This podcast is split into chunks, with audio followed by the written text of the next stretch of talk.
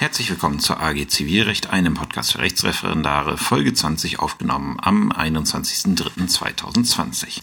Ja, man kann quasi sagen, die erste Corona-Folge, die äh, ja die ganze Geschichte hat äh, mich auch in den letzten ein, zwei Wochen etwas auf Trab gehalten, deswegen kommt die Folge auch erst jetzt.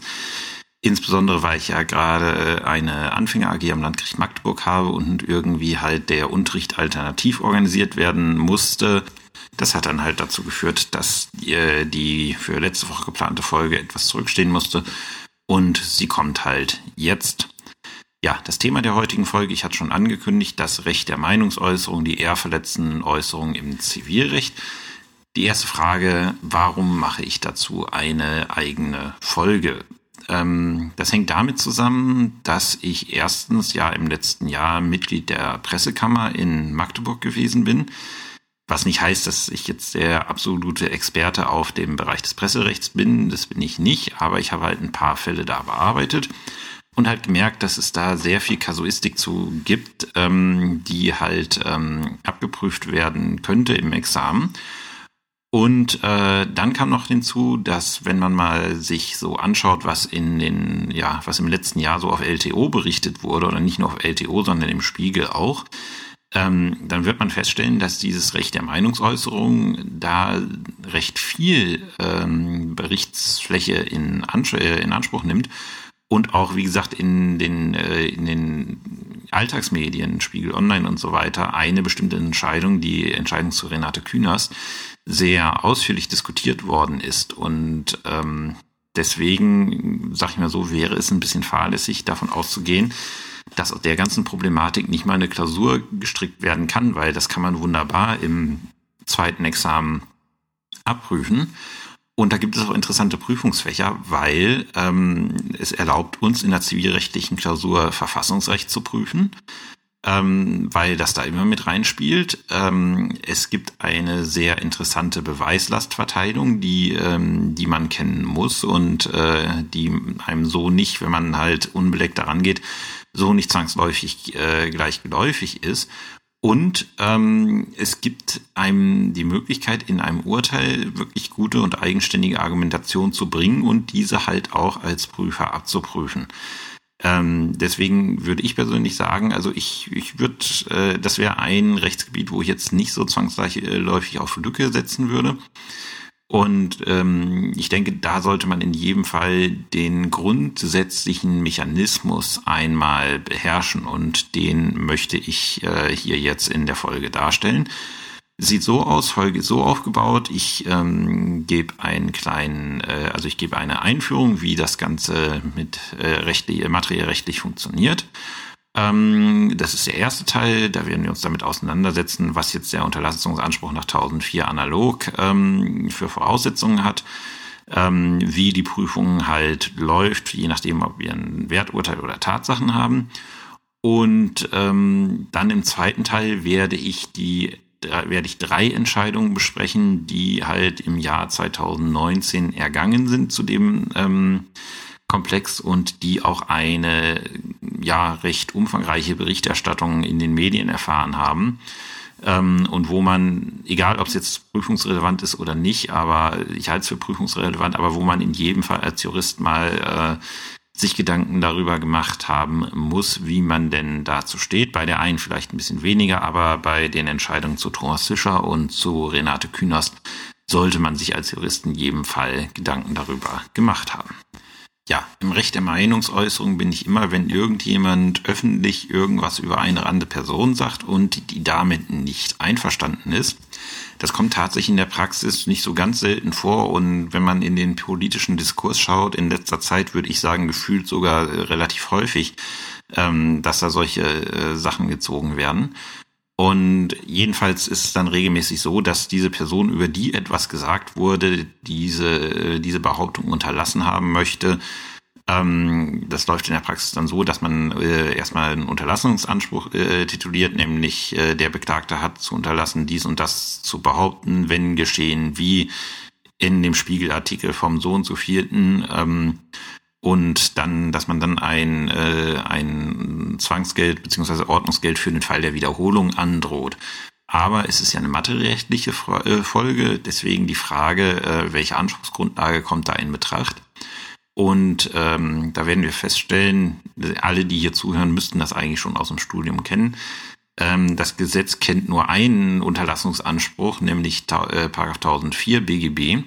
Und der passt von seinem Wortlaut her nur für das Eigentum. Ja, ähm, und deswegen ist anerkannt, dass man Paragraph 1004 BGB, weil es halt keinen Unterlassungsanspruch sonst gibt im Gesetz, analog anwendet und zwar auf absolut geschützte Rechtsgüter. Also wenn in ein absolut geschütztes Rechtsgut eingegriffen wird, dann kann nach 1004 BGB Unterlassung, äh, 1004 analog BGB ähm, Unterlassung begehrt werden. Halt nicht direkt, weil nur das Eigentum direkt von der Norm geschützt ist, aber wir haben eine planwidrige Regelungslücke im Gesetz und halt eine vergleichbare Interessenlage. Deswegen wendet man die Norm analog an.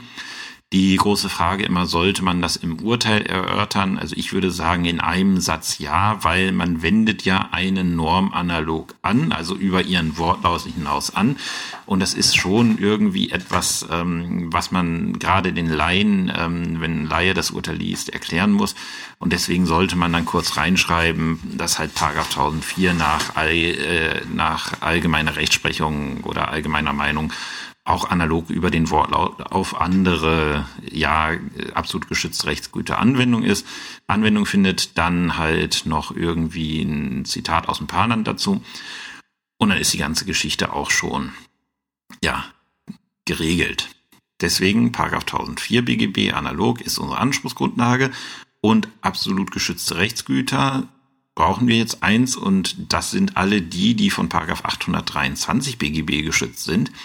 Und gleich mal ein Tipp, wenn euch diese Fallkonstellation in der Klausur über den Weg läuft. Die, äh, das Recht der Meinungsäußerung ist nicht kommentiert bei Paragraph 1004 BGB, wo man es vielleicht vermuten würde. Nein, die ganze Problematik, die ich euch jetzt erzähle, die ist im Panan kommentiert bei Paragraph 823 zu den sonstigen Rechten zum allgemeinen Persönlichkeitsrecht. Also wer aus dieser Folge äh, das absolute Minimum mitnehmen möchte, der sollte sich merken, Meinungsäußerungsfreiheit, allgemeines Persönlichkeitsrecht kommentiert bei Paragraph 823 im Paarland. Und die Kommentierung ist auch gut. Also ich habe auch äh, mit der Kommentierung in der Praxis gearbeitet und bin damit, wie ich finde, eigentlich zu guten Ergebnissen gekommen. Und bisher hat mir mein Berufungsgericht auch noch nichts Gegenteiliges ähm, beschieden. Also, wie gesagt, das in jedem Fall einmal merken. Das bedeutet, wir, ähm, wir zitieren, also manchmal sehe ich, dass dann halt Paragraph 1004 analog in Verbindung mit 823 BGB zitiert wird. Ist aus meiner Sicht auch richtig, weil äh, das absolut geschützte Recht ergibt sich, aus, ergibt sich eben aus Paragraph 823 und nicht aus Paragraph 1004. Da ist es das sonstige Recht und dann sind wir halt im allgemeinen Persönlichkeitsrecht. Ja, wir sind ja jetzt beim 823, beim sonstigen Recht und dort als absolut geschütztes Recht das äh, allgemeine Persönlichkeitsrecht nach Paragraph 800, äh, als sonstiges Recht das allgemeine Persönlichkeitsrecht. Was ist denn der Schutzbereich des allgemeinen Persönlichkeitsrechts in aller Kürze? Das allgemeine Persönlichkeitsrecht schützt unter anderem ähm, die Wahrnehmung der Person, also eine Person hat ein Interesse, wie sie in der Wirtschaft, äh, in der Öffentlichkeit wahrgenommen wird. Und dieses Interesse schützt das allgemeine Persönlichkeitsrecht, also alles zusammen mit Ehrrechtsschutz, wie wir es aus den Strafnormen kennen. Ähm, und äh, der Schutz ist halt recht weitgehend und äh, damit wir einen Anspruch nach 1004 prüfen können, ähm, brauchen wir einen Eingriff in diesen, ähm, in dieses, äh, ja, in dieses Rechtsgut und das, dieser Eingriff erfolgt im Regelfall durch eine Äußerung, ähm, und diese Äußerung muss halt in eine von drei Sphären eingreifen. Welche Sphären es gibt, das erläutere ich, wenn wir dann im Tatsachenbereich sind. Und im Regelfall wird, wird ein Eingriff durch jede öffentliche Äußerung äh, eines anderen gegeben sein. Ob der dann rechtswidrig ist, muss man sehen. Aber das ist halt die Konstellation, die man hat. Jetzt hatte ich schon gesagt, das allgemeine Persönlichkeitsrecht, wie es das äh, Bundesverfassungsgericht und der Bundesgerichtshof herleiten, das wird halt nicht nur zivilrechtlich geschützt. Ähm, wir haben auch insofern Schutzvorschriften im Strafrecht, die halt äh, gewisse Verstöße oder gewisse Eingriffe in das allgemeine Persönlichkeitsrecht sogar unter Strafe stellen. Man denke nur an die Beleidigung und die üble Nachrede in, ähm, im StGB. Die üble Nachrede ist übrigens für uns sehr wichtig, weil ähm, wir dafür unsere Beweislastverteilung irgendetwas herleiten, dazu nachher mehr. Ähm, aber wie gesagt, äh, das allgemeine Persönlichkeitsrecht wird auch durch Strafnormen geschützt. Und da ist der Prüfungsumfang ähnlich. Was bedeutet diese Geschichte mit dem allgemeinen Persönlichkeitsrecht und, Meine äh, und der Meinungsäußerungsfreiheit, also das, was ich hier bespreche, das ist interdisziplinär anwendbar. Ähm, man denke nur daran, also das, was ich hier gleich erzähle, das kann auch in der strafrechtlichen Klausur bei, ähm, wie heißt es, äh, bei äh, den Ehrdelikten, also Beleidigung, üble Nachrede, nach, äh, abgeprüft werden.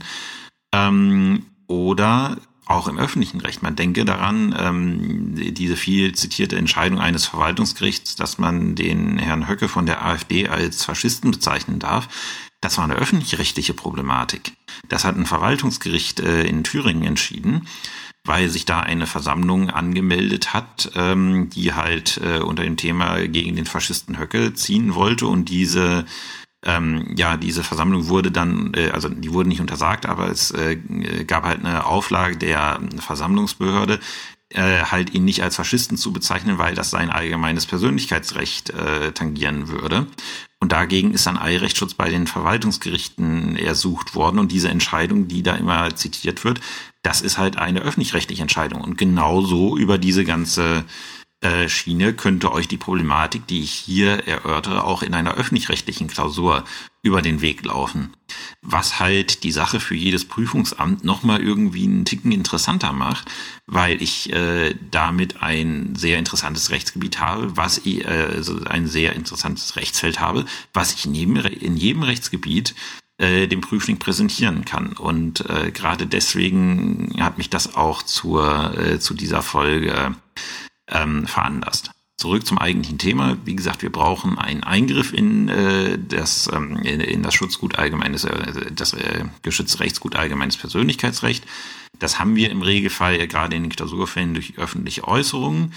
Und ähm, dann geht man in die Prüfung, ist dieser Eingriff rechtswidrig? Weil wir kennen das ja aus dem Deliktsrecht eigentlich indiziert, die ähm, rechtswidrig, also der indiziert die Verletzungshandlung, also der Eingriff die Rechtswidrigkeit. Das ist beim allgemeinen Persönlichkeitsrecht anders.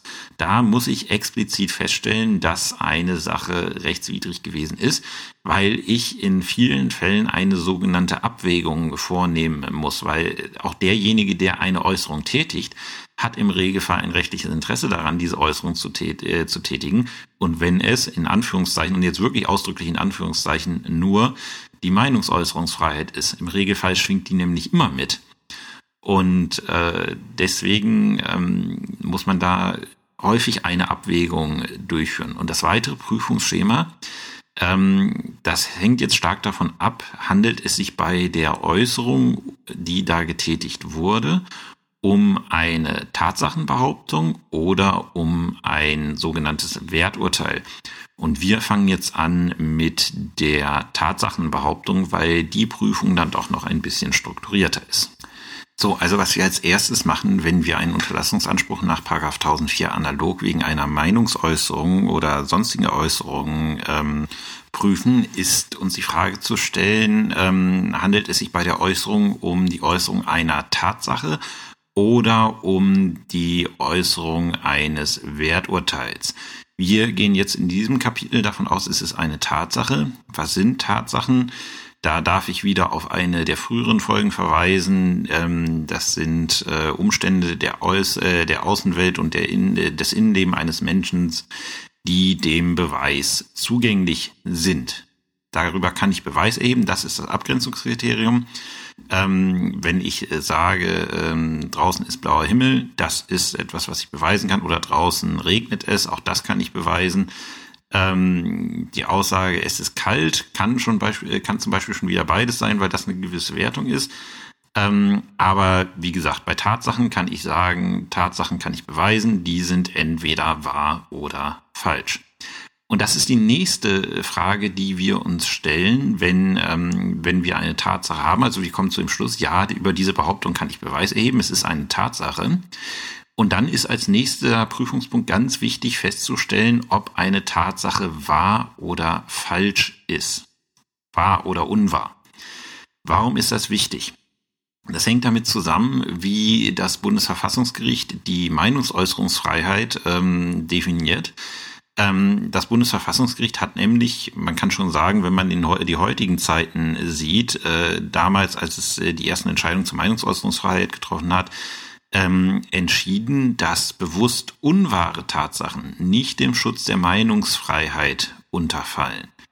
Ähm, das äh, ist nicht selbstverständlich, weil, wenn wir zum Beispiel mal in die USA schauen, äh, die haben ein komplett anderes äh, Bild von der Meinungsäußerungsfreiheit. Da gibt es diese Unterscheidung nicht, weil bei denen fallen auch bewusst wahre Tatsachen unter die Meinungsäußerungsfreiheit, weil die halt diese Idee von diesem Marketplace of Ideas haben. Da darf man erstmal alles äh, verbreiten und äh, die Philosophie ist da, ähm, ja, die richtigen oder die wahren Tatsachen werden sich dann schon in diesem Marktplatz der Ideen durchsetzen. Das ist so deren Herangehensweise. Bei uns halt anders. Das Bundesverfassungsgericht hat gesagt, bewusst fa falsche Tatsachen unterfallen nicht dem Schutzbereich der Meinungsäußerungsfreiheit. Ähm, heute im Jahr 2020 würde man sagen, Fake News wollen wir nicht haben. Das haben die damals schon gesagt, als sie, ähm, als sie äh, die ersten Entscheidungen dazu getroffen haben, muss man sagen, vor dem Hinblick der heutigen Verhältnisse wohl sehr weitsichtig gedacht. Was bedeutet, wenn ich eine falsche Tatsache habe? Und äh, die falsche Tatsache kann ich äh, in der Klausur entweder dadurch haben, dass es unstreitig ist, dass die Tatsache falsch ist.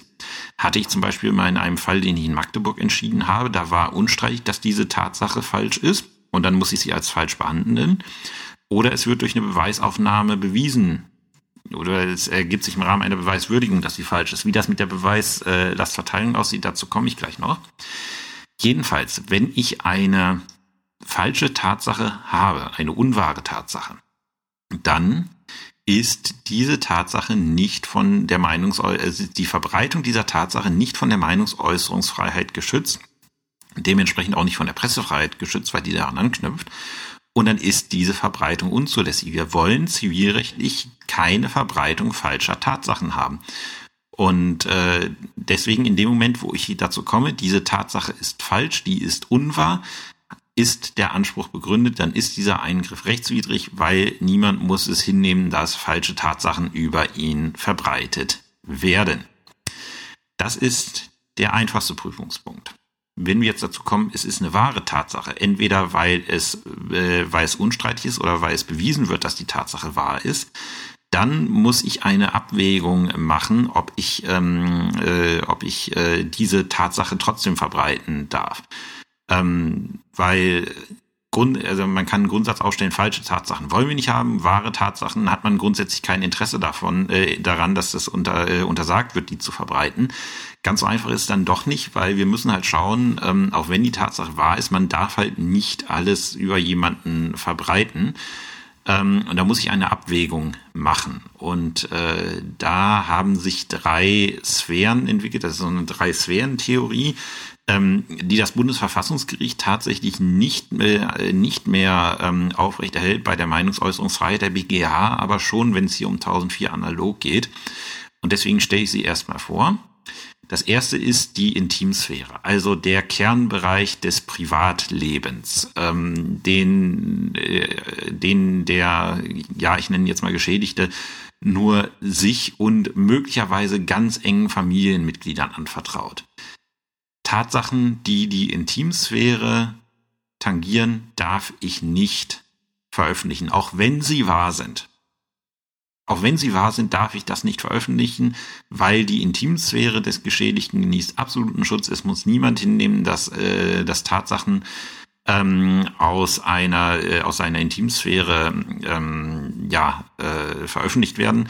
Das musste dann auch die Bildzeitung lernen. Die hatte, das war eine war bei einer Sängerin, ich glaube es war es war Lena Meyer Landrut. Ich bin mir jetzt aber nicht hundertprozentig sicher. Ähm, da gab es einen Hackerangriff und ähm, da sind auch äh, irgendwie private Nacktbilder äh, ja äh, gestohlen worden bei diesem Hackerangriff. Und äh, die Bild-Zeitung hatte irgendwie darüber berichtet, dass, äh, dass es halt diesen Hackerangriff gab und halt auch, dass diese Nacktbilder gestohlen worden sind, was eine wahre Tatsache ist. Ähm, und äh, das sollte unterlassen werden. Das hat in den ersten zwei Instanzen keinen Erfolg gehabt und der BGH hat dann äh, gesagt in, äh, in letzter Instanz, nein, hier da, darüber, dadurch, dass ihr darüber berichtet habt, was da genau äh, gestohlen worden ist, auch wenn das nicht gezeigt hat, ähm, habt ihr in die Intimsphäre eingegriffen. Und das muss niemand hinnehmen. Selbst eine Person des öffentlichen Lebens muss das nicht hinnehmen. So. Das ist die erste Sphäre. Da haben wir es wieder leicht. In dem Moment, wo wir in der Intimsphäre sind, ist, eine Veröffentlichung auch von wahren Tatsachen grundsätzlich verboten.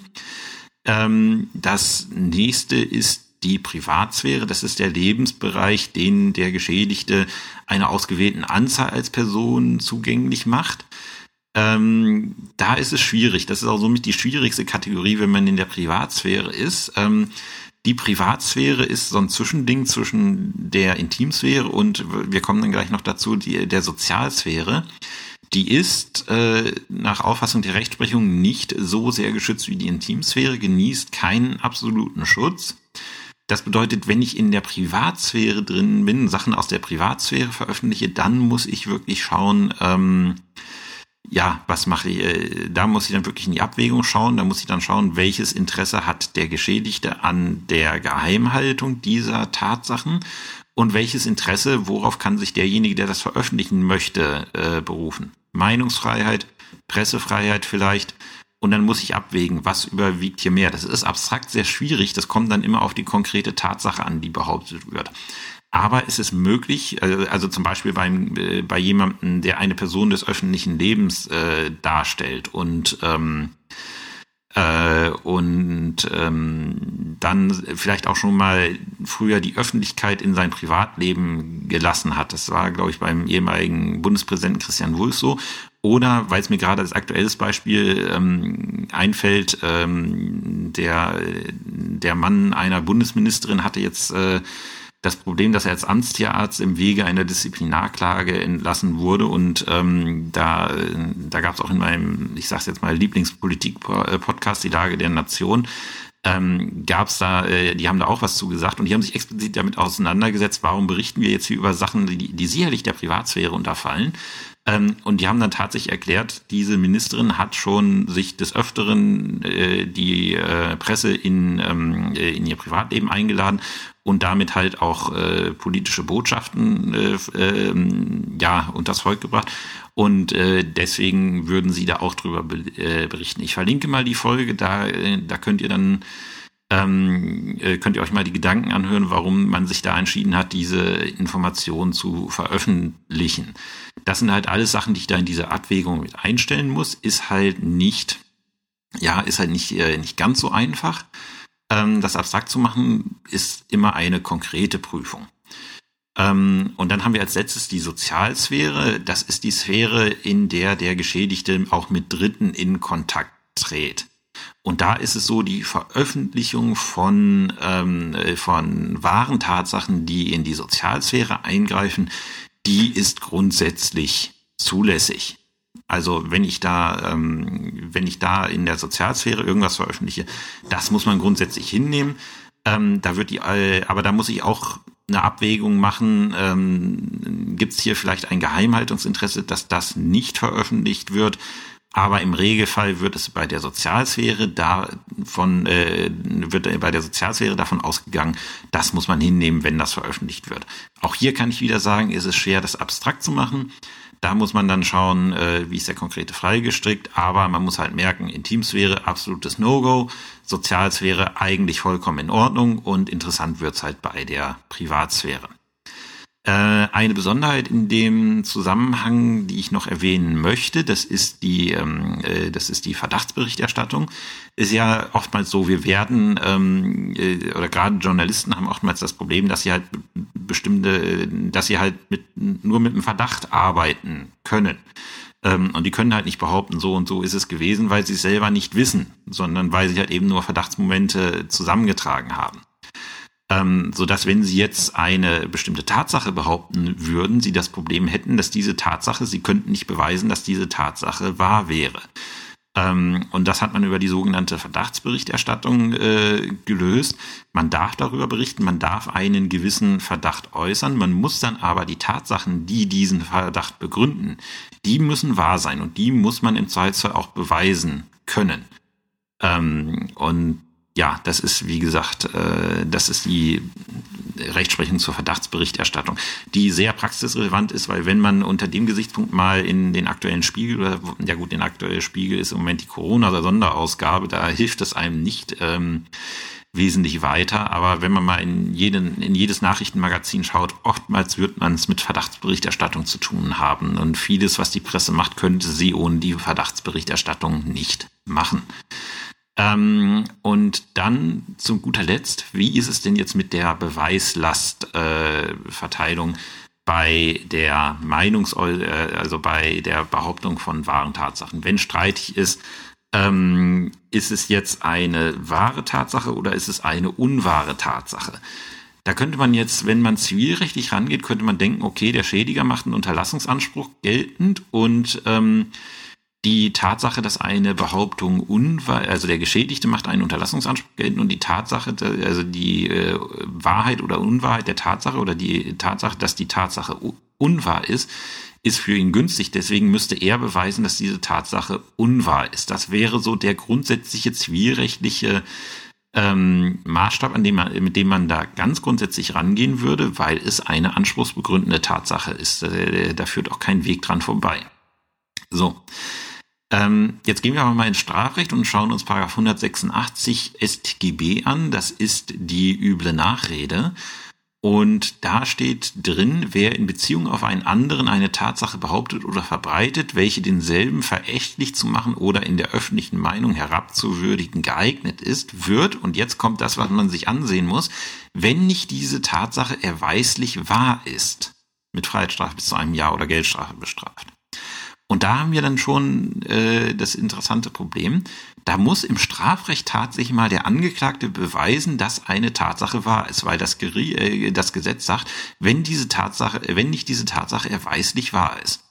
So, und ähm, da wird gesagt, okay, wenn das schon im Strafrecht so ist, dass da der Angeklagte was beweisen muss, das was so ist, wo der Angeklagte eigentlich überhaupt nichts beweisen muss, sondern wir dem Angeklagten was beweisen muss, dann muss das erst recht im Zivilrecht gelten. Und deswegen leitet man aus 186 StGB auch für das Zivilrecht, auch für den Anspruch 1004 analog in Verbindung mit 823 BGB eine Beweislastumkehr dahingehend her, dass derjenige, der eine ähm, Tatsache behauptet, auch beweisen muss im Zweifelsfalle, dass diese Tatsache, die er behauptet hat, wahr ist. Und kann er das nicht be beweisen, zählt diese Tatsache als unwahre Tatsache und ähm, ist dementsprechend äh, halt in der Veröffentlichung unzulässig.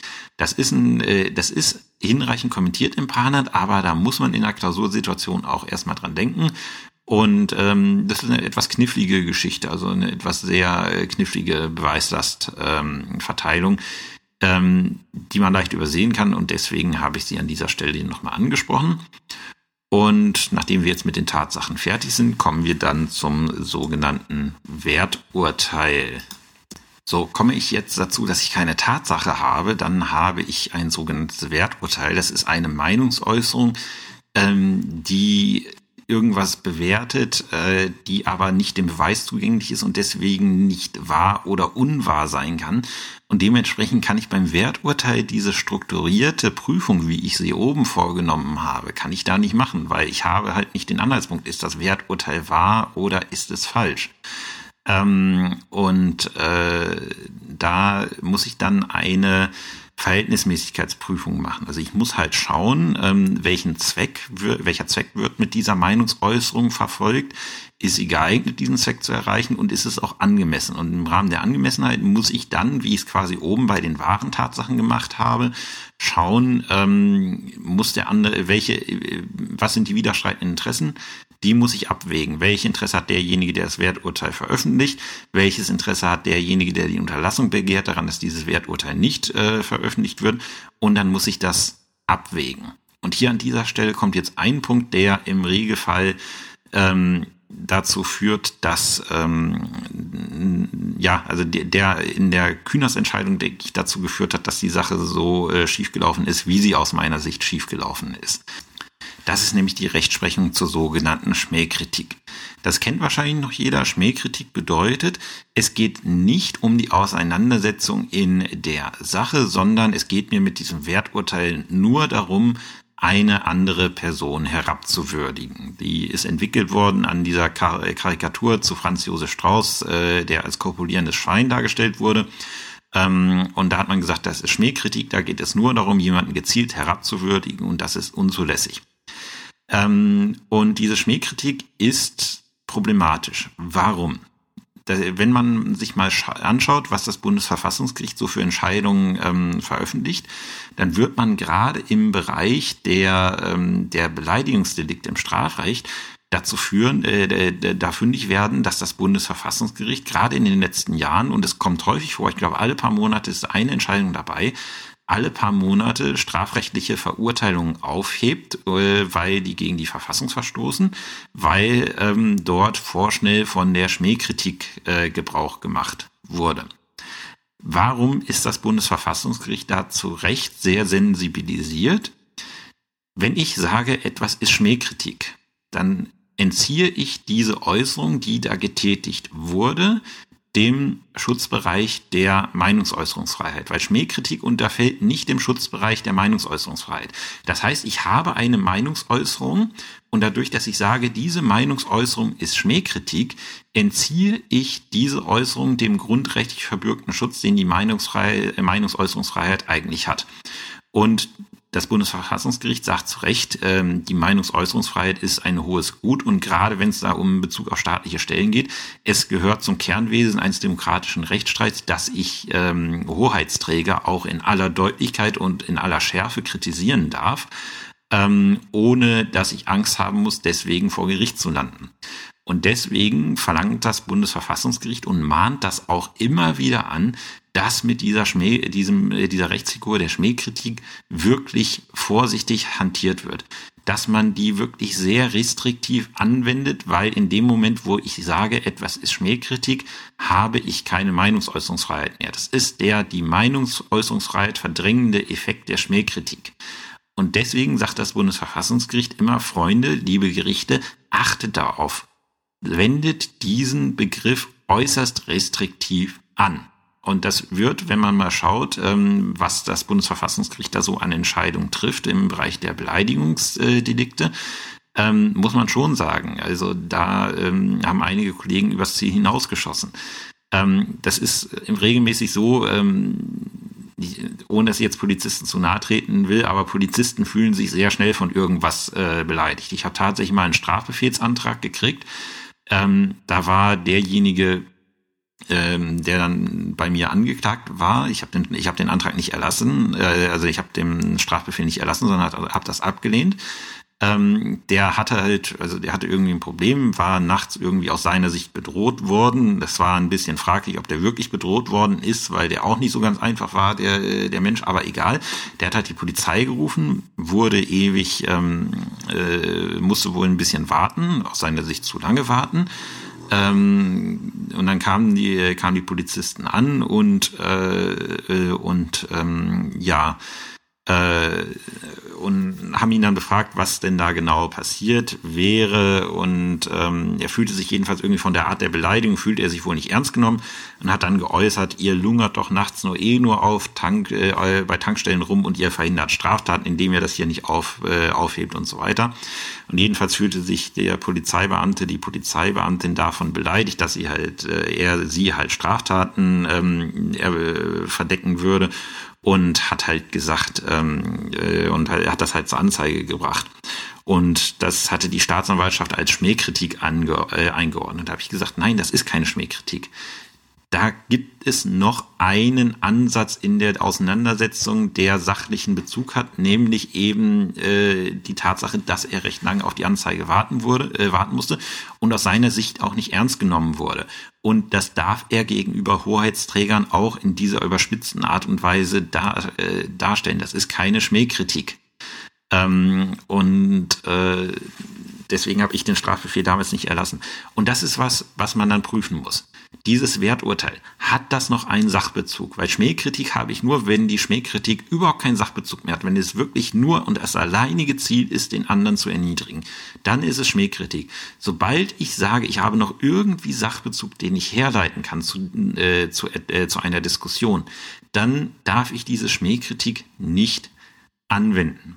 Und deswegen äh, deswegen halt äh, diese Problematik ähm, Schmähkritik im Hinterkopf behalten. Die ist ganz aktuell und führt halt gerade im strafrechtlichen Beschei äh, Bereich dazu, dass sehr viel aufgehoben wird. Eine andere ganz interessante Entscheidung in, äh, in dem strafrechtlichen Bereich, da hatte mal ein Rechtsanwalt einem Vorsitzenden Richter, ich glaube am Oberlandesgericht war es sogar gewesen, geschrieben, also die Art und Weise, wie er das Verfahren, ähm, äh, Verfahren führen würde, das wäre, also da, äh, er wäre schlimmer als Roland Freisler. Ähm, das hat zu einer Anzeige geführt, da ist auch in zwei Instanzen deswegen wegen Beleidigung verurteilt worden. Und das OLG München war es, glaube ich, hatte gesagt, nee, das ist keine Schmähkritik, da gibt es noch eine Auseinandersetzung, äh, da gibt es noch ein, äh, also da gibt es noch einen Sachbezug.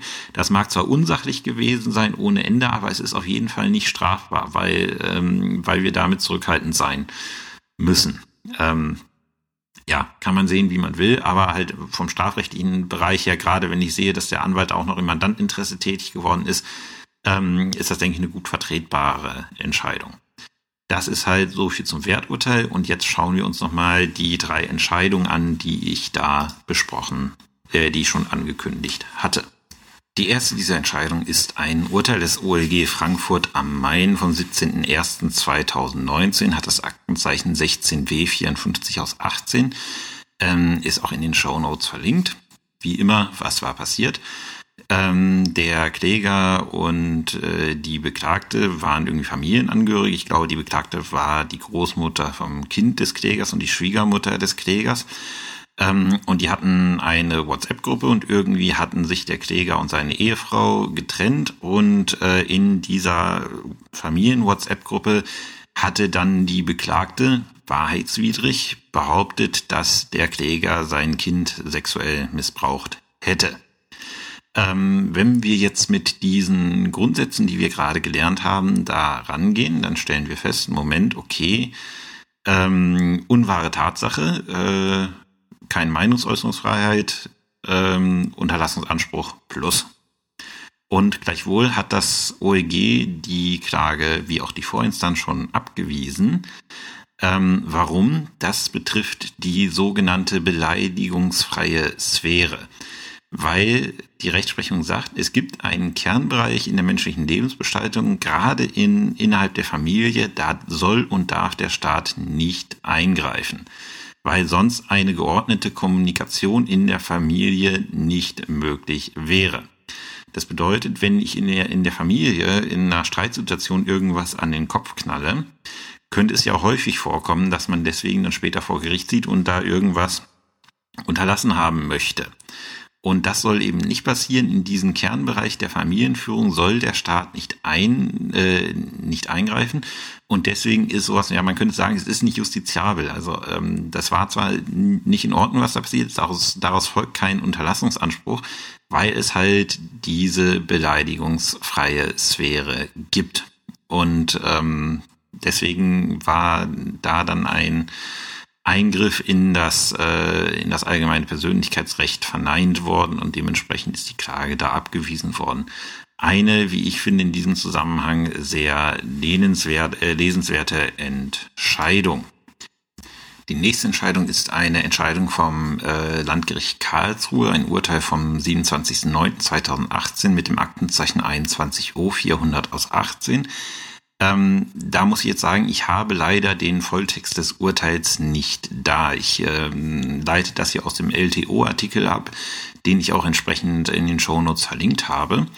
Ähm, das ist die Entscheidung rund um Thomas Fischer. Dazu kurz eine Vorgeschichte. Wer es noch nicht weiß, und das weiß wahrscheinlich jeder, ähm, Thomas Fischer war Vorsitzender Richter am Bundesgerichtshof und ist eigentlich jedem Juristen bekannt für seinen Handkommentar ähm, Fischer, Strafgesetzbuch, früher Trönte Fischer. Und ähm, wer hier schon ein bisschen weiter im Vorbereitungsdienst ist, hat den auch bei sich äh, spätestens seit der Staatsanwaltsstation zu, äh, zu Hause auf dem Tisch stehen, weil es eben der gängige Kommentar ist, mit dem in der Praxis gearbeitet wird. Und äh, Herr Fischer schreibt ja auch sehr viel in der Presse.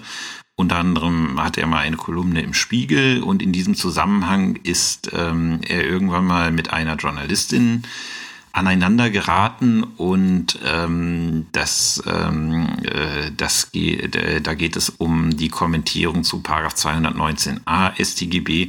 Das ist äh, die Bewerbung von äh, Schwangerschaftsabbrüchen und ähm, diese Journalistin hatte da Anstoß genommen an äh, der Arbeit von, ähm, äh, von Herrn Fischer und hatte da zumindest nach diesem LTO-Artikel äh, drei Behauptungen oder drei Äußerungen aufgestellt, die Herr Fischer, also es waren vier Äußerungen, die Herr Fischer gerne unterlassen haben wollte. Ähm, die, äh, die Äußerungen waren, und da zitiere ich jetzt den Wortlaut, erstens die Kommentierung von Herbert Tründe zum Schwangerschaftsabbruch lebt im Kommentarwerk des Klägers weiter. Zweitens der Einsatz des Strafrechtskommentars der beiden Juristen Herbert Trönde und Thomas Fischer durch Staatsanwaltschaften und Gerichte im Zusammenhang mit dem Thema Schwangerschaftsabbruch ist schlecht für die Rechtsprechung. Drittens an der Kommentierung zum Paragraphen 219a StGB hat der Kläger auch in der 65. Auflage von 2018 nichts verändert. Der Kläger war in dem Fall äh, Thomas Fischer. Nichts verändert außer der Rechtschreibung. Und viertens, ähm, Fischers Kommentar zu Paragraph 219a beruhe auf grober handwerklicher Schlamperei. Das waren die vier Äußerungen, die dort gefallen sind. Und jetzt schauen wir, ähm, und jetzt schauen wir die, ähm, die mal an. Ähm, die erste, die Kommentierung von Herbert Rönte zum Schwangerschaftsabbruch lebt im Kommentarwerk des Klägers weiter da habe ich schon, also das ist schon nicht so ganz einfach, das als Tatsachenbehauptung oder Werturteil einzuordnen. Aber ich denke, das dürfte eher in Richtung der Tatsache gehen. So hat es auch die Kammer in der Entscheidung eingeordnet, weil ich kann ja durch Vergleiche der Textpassagen belegen, wie hat sich die Kommentierung verändert. Ist das noch im Geist die gleiche Kommentierung oder hat da eine Änderung stattgefunden? Ähm, und dementsprechend dürfte das als Tatsache einzuordnen sein, hat die Kammer auch so gemacht und hat halt, das habe ich jetzt selber nicht überprüft, weil ich äh, die Auflagen hier nicht habe, und hat halt gesagt, nein, also äh, Herr Fischer hat hier die Kommentierung von Trönte im, äh, hinsichtlich des 219a StGB ähm, erheblich verändert und da kann nicht davon äh, reden, äh, die Rede sein, dass äh, diese Kommentierung von Trönte weiterlebt. Ähm, so, wür so werde die Position von Trönte in der neuen Kommentierung vom Fischer nur noch als Extremposition kritisiert, die auch keine Legitimität mehr habe und dementsprechend könnte man nicht sagen, dass das äh, ja, dass das ein Weiterleben dieser Kommentierung ist ähm, und dementsprechend, wenn man davon ausgeht, dass es so ist, wird man sagen muss, es ist eine unwahre Tatsachenbehauptung, deren Veröffentlichung unzulässig ist. Der nächste Satz ist ganz interessant. Ähm, da muss man mal, ähm, da muss man mal, also ich, ich glaube, da wird es auch, ein, wenn die, wenn die Sache in die nächste Instanz geht, da wird es ein bisschen Streit um, drum geben. Das war nämlich der Punkt, der Einsatz des Strafrechtskommentars der beiden Juristen Herbert Rönde und Thomas Fischer durch die Staatsanwaltschaften und Gerichte im Zusammenhang mit dem Thema Schwangerschaftsabbruch ist schlecht für die Rechtsprechung. Ich glaube, da sind wir uns äh, alle einig. Das ist ein Werturteil, schlecht für die Rechtsprechung. Das kann ich schlecht beweisen. Wie will ich qualifizieren, äh, wie will ich unter Beweis stellen, ob ein Kommentar jetzt zu guter oder schlechter Rechtsprechung führt? Das ist ein Werturteil. Und ähm, das, dieses Werturteil hat die Kammer, also wir, wir erinnern uns, wir müssen eine Abwägung machen und das hat die Kammer für ähm, unzulässig gehalten, hat also dieses Werturteil auch untersagt ähm, und hat das damit begründet, ähm, dass, äh, dass dieses Werturteil auf der zuvor dargestellten falschen Tatsachengrundlage beruhe. Ähm, da muss man jetzt sagen, wie gesagt, in aller Vorsicht, ich kenne die entsprechenden Passagen im Wortlaut nicht, äh, da müsste ich das Urteil haben. Aber ich sag mal so, dieser Punkt könnte diskussionswürdig sein, weil ähm, ich kann ja auch, ohne jetzt hinsichtlich dieses äh, dieser Tatsachenbehauptung äh, gefolgt zu sein, kann ich ja auch als äh, Jurist der Meinung sein, dass ein Kommentar nicht äh, nicht gut für die Rechtsprechung ist, wenn man damit arbeitet. Ähm, und das ist dann meine Meinung und damit müsste man eigentlich grundsätzlich auch leben können. Wie gesagt, äh, vor, äh, das wäre ein Punkt, der diskussionswürdig wäre. Ähm, da kommt es ganz genau darauf an, wie das jetzt gefallen ist, diese Äußerung in den, ähm, äh, in den beiden Artikeln, die die beiden sich da um die Ohren gehauen haben. Ähm, kann sein, dass man dazu kommt, dass das ein unzulässiges Werturteil ist im Rahmen der Abwägung. Müsste man den Wortlaut kennen. So isoliert, wie es da in dem LTO-Artikel beschrieben steht, würde ich sagen, gut, also das kann man im Rahmen der Abwägung sicherlich auch anders sehen. Wird man mal schauen, was das Berufungsgericht dazu macht. Die dritte äh, Äußerung war an der Kommentierung zum Paragraphen 219a StGB hat der Kläger auch in der 65. Auflage von 2018 nichts geändert, außer die der Rechtschreibung. Gut, das ist sehr eindeutig eine Tatsachenbehauptung.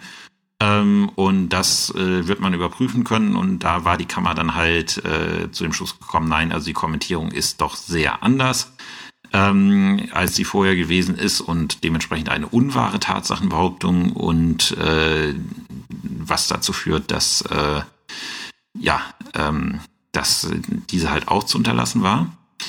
Und dann äh, die letzte Geschichte, die Kommentierung bestehe, äh, beruhe auf grober handwerklicher Schlamperei.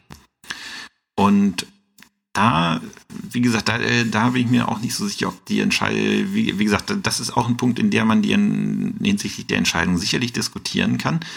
Ähm, grobe handwerkliche Schlamperei. Ähm, entweder äh, Tatsachenbehauptung oder Werturteil.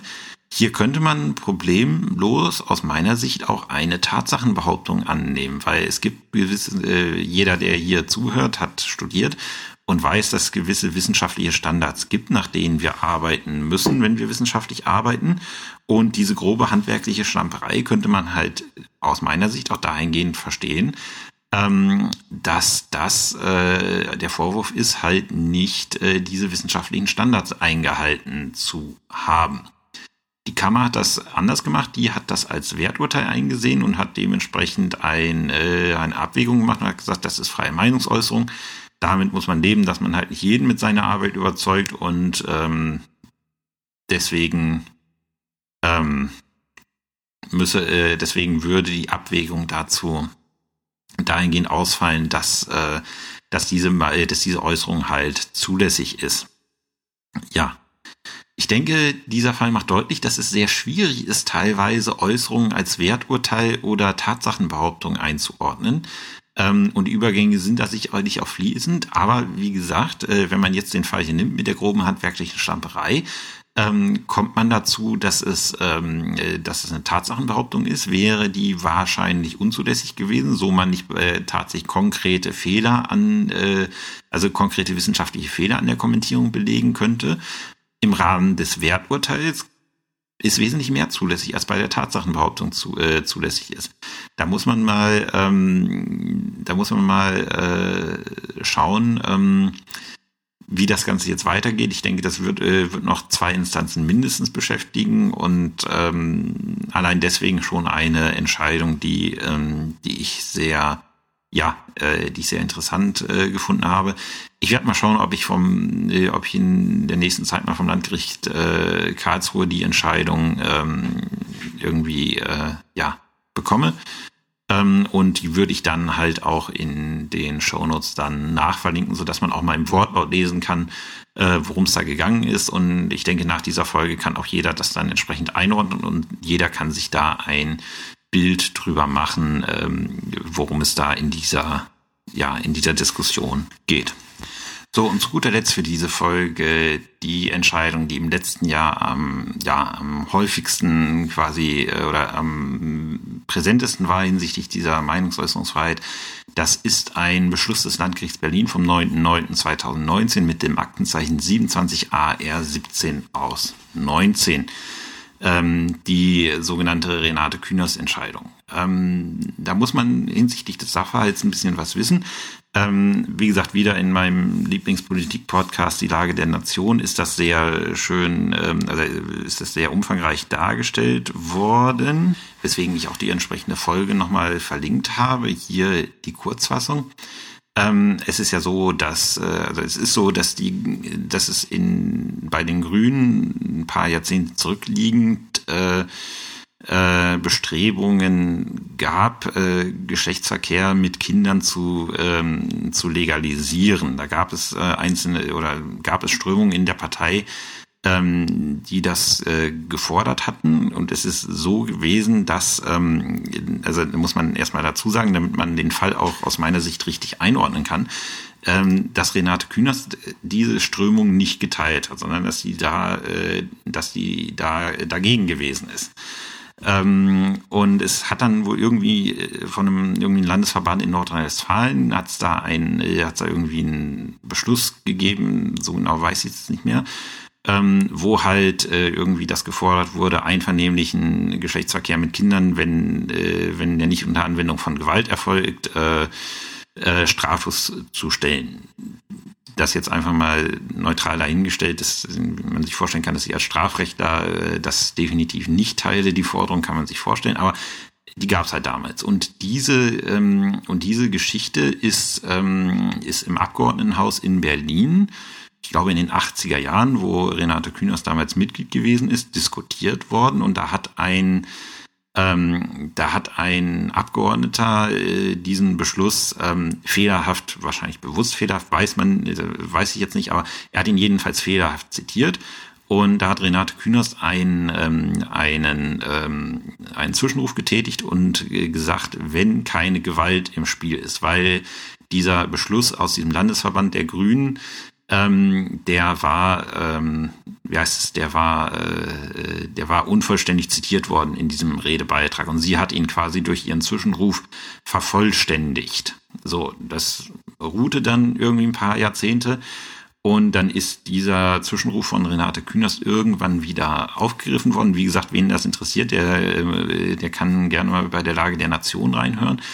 Und jedenfalls hat dann ähm, jemand äh, diesen Zwischenruf genommen, der halt in diesem Kontext entstanden ist und ihn bei Facebook veröffentlicht und ihn so umgestellt, dass jetzt quasi, äh, dass da quasi drin steht, dass Renate Künast da in den Mund gelegt äh, wurde, ähm, wie man es am, wie drücke ich es am besten aus, äh, ihr in den Mund gelegt wurde, gesagt zu haben, wenn keine Gewalt im Spiel ist, ist Sex mit Kindern doch ganz okay, ist doch mal gut jetzt. Das ist halt von äh, jemandem bei Facebook veröffentlicht worden, ist halt so nicht gefallen, ist kein Zitat, aber es wurde halt der ähm, wurde halt der Eindruck ermittelt, äh, äh vermittelt, dass Renate Künast das so gesagt hätte.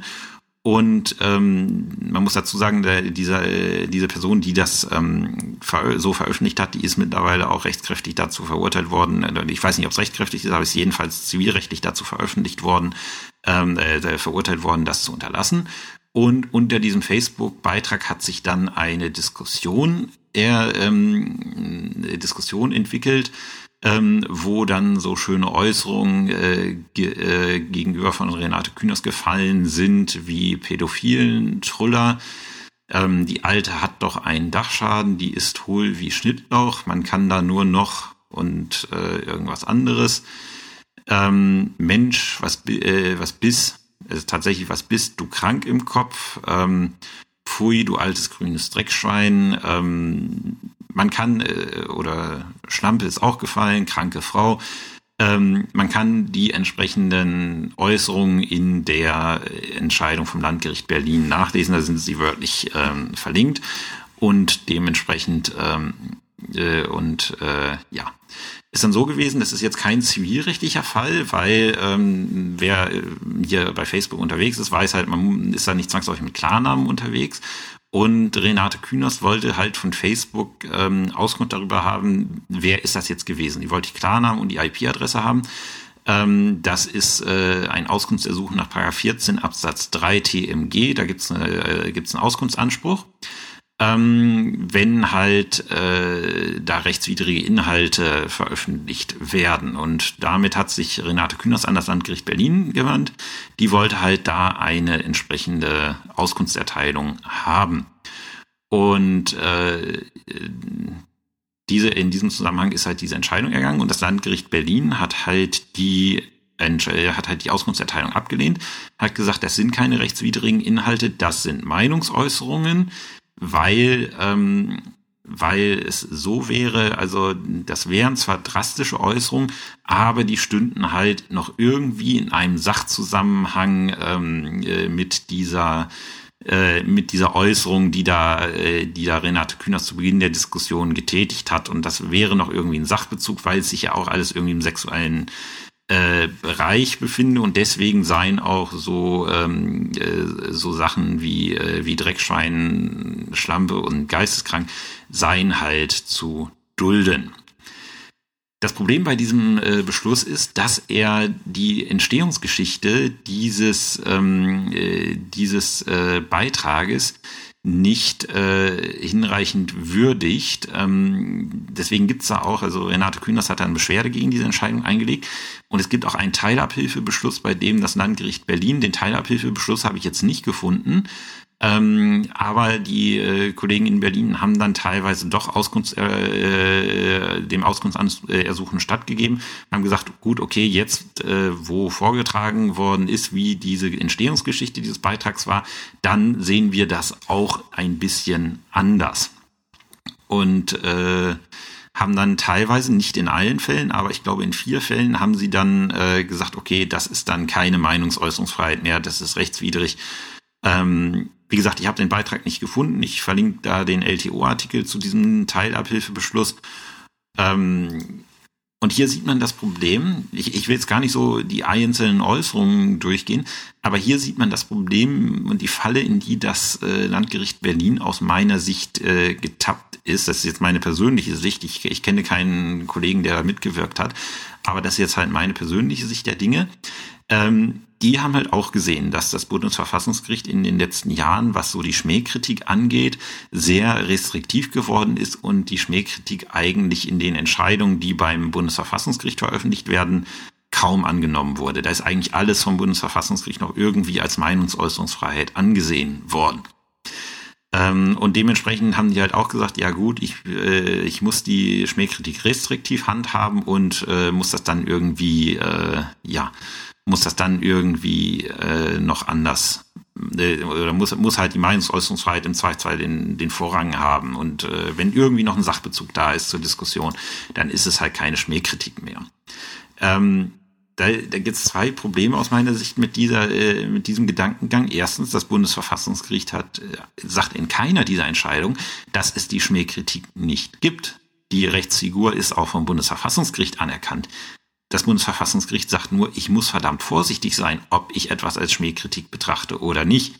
Wo ich sage, in dem Fall, wenn man sich mal so die Äußerungen durchliest, äh, natürlich ist natürlich, also aus meiner Sicht ist das klare Schmähkritik, weil äh, da gibt es kein, es, es gibt keine sachbezogene Diskussion, die es rechtfertigen würde, solche Äußerungen zu tätigen, aus meiner ganz persönlichen Sicht. Und dann ist die zweite, äh, ist halt die zweite Problematik, da hat das, äh, da hat das Landgericht schon mal ein bisschen Einsehen äh, gefunden, ähm, dass halt die Argumentation, die die Tätigen von falschen Prämissen ähm, ausgeht. Man mag das vielleicht anders sehen, wenn Renate Künast tatsächlich diese Äußerung so getätigt hätte, wie sie ihr da in den Mund gelegt wurde, aber das ist ja nicht der Fall.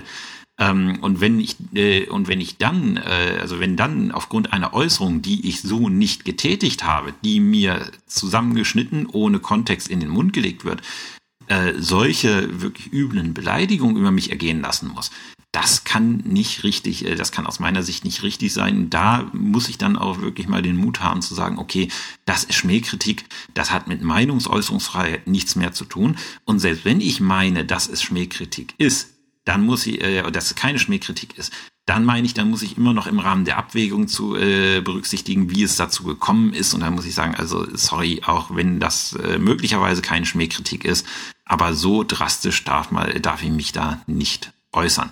Ist jetzt meine persönliche Meinung zu dem Thema. Ähm, wie man sieht, man kann hier über vieles argumentieren und diese Geschichte ist halt noch nicht ausgestanden. Das liegt, äh, ich glaube, der Fall liegt im Moment beim Kammergericht. Eine Entscheidung von denen ist mir noch nicht bekannt geworden. Ich denke, es wäre in der Presse veröffentlicht, wenn die mittlerweile, wenn das mittlerweile schon entschieden worden wäre. Ähm, behalte das mal auf dem Schirm. Ähm, es kann gut sein, dass daraus mal irgendwie eine Examensklausur gestrickt äh, wird. Ähm, das Schöne ist, da könnte man wirklich alles vertreten. Also wie gesagt, das Landgericht Berlin hat ja die eine Position angenommen, äh, eingenommen. Ich habe gerade die Gegenposition dazu eingenommen. Das ist einfach was, wo man sich den rechtlichen Rahmen vor Augen führen muss, den muss man richtig darstellen und dann muss man argumentieren. Und das ist eigentlich das Schönste in jeder Examensklausur, wenn man damit arbeiten kann. Ähm, wenn man den rechtlichen Rahmen kennt, dann kann man eigentlich nichts falsch machen. Wie gesagt, das Ergebnis äh, wird alles möglich vertreten in der Rechtsprechung, wie man hier an diesem Beispiel sieht. Ja, das war dann jetzt die zweite materiellrechtliche Folge im Podcast. Ich hoffe, es hat Spaß gemacht. Ich hoffe, ich habe auch das ähm, ja, ich hoffe, ich habe auch das, äh, die ganze Problematik einigermaßen verständlich klar gemacht und ihr wisst jetzt, wie ihr mit Meinungsäußerungen und Tatsachenbehauptungen umzugehen habt, wenn sie euch mal in der Klausur über den Weg laufen. Ähm, ich muss mal schauen, was ich äh, nächste Woche als Thema rauskrame, da bin ich noch unentschieden. Vielleicht fangen wir mit dem Zwangsvollstreckungsrecht an, weil tatsächlich musste ich feststellen, so als ich jetzt mal den Plan für meine jetzige AG erstellt habe, mit den Inhalten für die Anfänger AG bin ich hinsichtlich des Podcasts eigentlich durch. Ähm, dann müsste ich mal schauen, ob ich äh, ins Zwangsvollstreckungsrecht gehe und quasi den zwangsvollstreckungsrechtlichen Teil der Ausbildung noch vermitteln oder ob ich irgendwie was ganz anderes mache. Einfach mal schauen, was mir da so über die Woche einfällt. Kann auch sein, dass angesichts der aktuellen Corona-Geschichte, wenn weiterhin so viel los ist und so viel organ zu organisieren ist, ähm, dass es wieder zwei Wochen dauert. Muss man mal sehen. Ähm, in diesem Sinne, habt eine schöne Zeit, bleibt gesund und bis bald. Tschüss.